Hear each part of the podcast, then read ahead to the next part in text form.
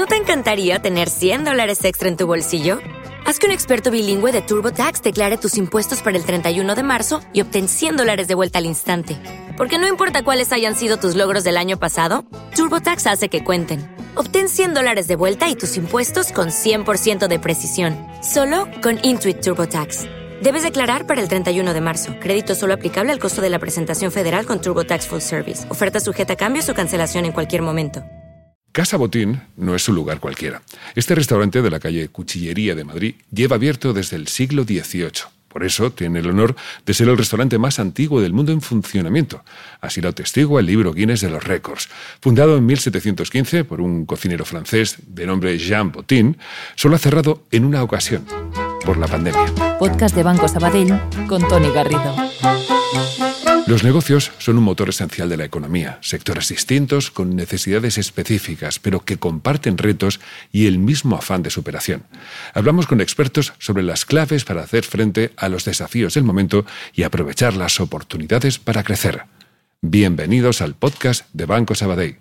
Hoy, los nuevos retos de la restauración.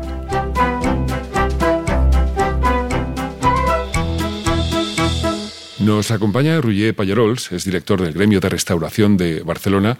Roger, bienvenido. Muchas gracias a vosotros. Un placer hablar contigo y, daros las gracias eh, a todo el sector por todo lo que habéis hecho siempre, eh, especialmente estos tiempos. Así que quiero empezar dándote las gracias, Roger. Bueno, también agradecértelo y también dar las gracias a las muchas muestras de apoyo que hemos recibido durante esta etapa tan complicada. ¿eh? Y Roger, tú dirías que que ya ha pasado. No sé si, en fin, la situación es la que es, pero ¿esto ya ha pasado? No, esto está pasando. ¿eh?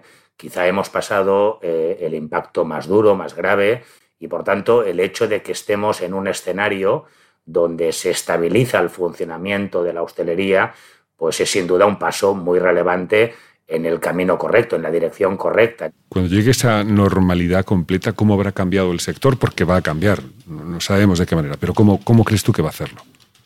Bueno, la primera consecuencia que tendremos es que lamentablemente habremos perdido musculatura empresarial.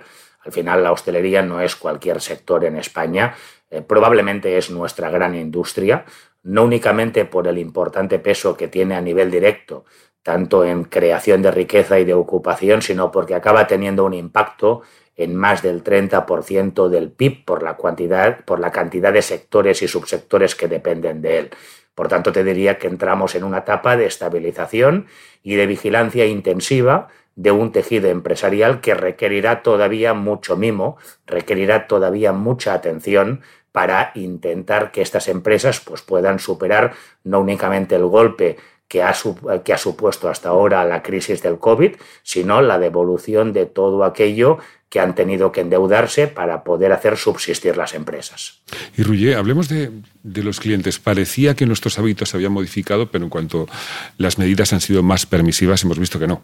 Que, teníamos muchas ganas de volver a encontrarnos en los restaurantes y, en los bares. Pero durante este tiempo, por ejemplo, el, el delivery, el reparto a domicilio, eh, cobró sentido, lógicamente. ¿Crees que va a seguir siendo algo habitual en nuestras vidas una vez que ya podamos recuperar esa normalidad?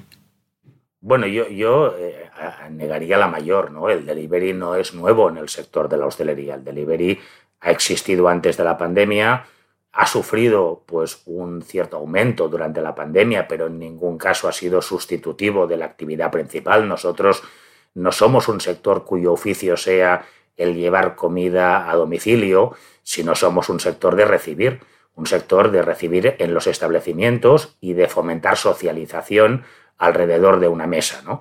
Y por tanto el delivery, que es algo que siempre ha sido complementario a la actividad de la hostelería para aquellos establecimientos que lo han, que lo han utilizado, pues continuará siendo complementario en el futuro. De hecho, te diría que de las pocas cosas positivas que la pandemia eh, nos ha comportado es que todo el sector de la hostelería en su conjunto se ha puesto en valor.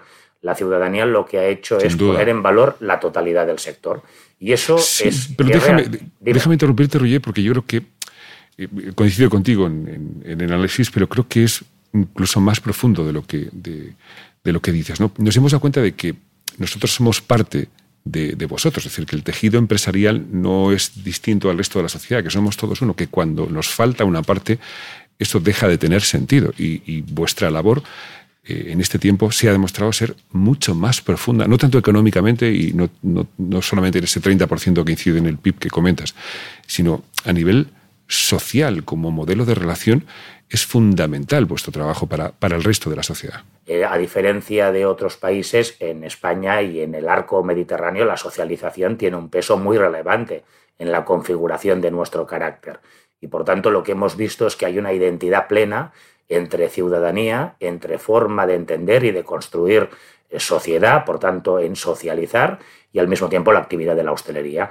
Ya no es únicamente un sector económico de primer orden del cual dependen muchísimas familias en España, sino que configura nuestra manera de ser y la pandemia lo que ha hecho es golpear eh, de manera muy clara a la manera que tenemos en España de ser, de sentir, que eh, socializamos más que en otras latitudes y por tanto el hecho de que sectores que sirven eh, para configurar nuestra manera de ser, que es la que nos gusta se hayan visto pues fuera del mapa, fuera de, juego durante tanto tiempo, ha llevado a, que todos asumamos esta identidad que existe mm. entre el sector de bares y restaurantes y nuestra manera de querer vivir, que fundamentalmente es esto. Por eso te decía que el cambio de hábito no se va a producir, todos estamos deseando regresar cuanto antes a nuestra vida. Eh, déjame que te pregunte, mm, porque es un fenómeno asociado al, delivery, a la entrega de, comida a domicilio.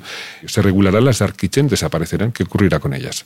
Al final, la, llamada cocina fantasma, que si, me permites el nombre, no, no, creo que sea el más afortunado eh, para definir ningún concepto, en el fondo no tiene una legislación eh, previa para este tipo de actividad. Y en el fondo responde pues, a una situación coyuntural, a una coyuntura de pandemia, donde el delivery pues, ha cogido mayor protagonismo y por tanto aparece asociada pues, esta mal llamada cocina fantasma como instrumento para el delivery, utilizando una regulación que no está pensado para ello y por tanto aquí en Barcelona se ha tomado la decisión de hacer una suspensión general de licencias hasta que se produzca la eh, regulación adecuada para este nuevo fenómeno que sí que puede tener pues cabida en el mercado si es útil a la industria principal, si es útil a la industria de la hostelería, eh, para fomentar esta parte complementaria de la hostelería y por tanto posibilitar que el delivery lo puedan hacer los establecimientos que ya existen en una ciudad, en nuestro caso en Barcelona, y por tanto que la cocina del establecimiento eh, eh, sirva para su función principal, que es atender a la sala y utilizar instalaciones anexas para poder hacer el delivery, puede ser una herramienta útil para potenciar una de nuestras grandes industrias como es el sector de los bares y restaurantes.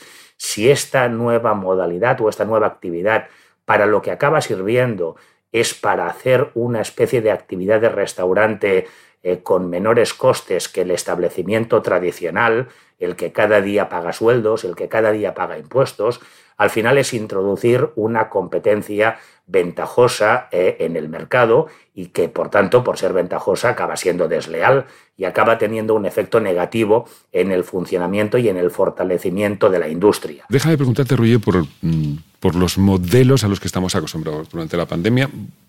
Muchos locales que estaban enfocados hacia el turismo, eh, locales que tenían muy pocos clientes nativos, eh, en grandes ciudades como Barcelona, Madrid, Londres, en, París, eh, se giraron de repente hacia el público local y dijeron, hey, estamos aquí, seguimos abiertos.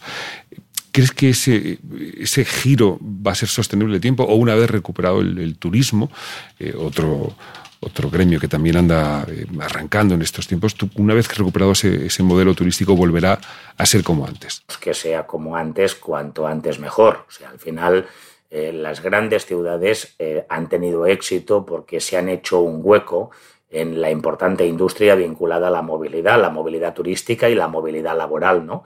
Y las grandes ciudades tenemos un volumen de empresas, de creación de riqueza o de empleo que sería inasumible sin eh, toda esta industria vinculada a la movilidad, que te diría que es la gran industria mundial.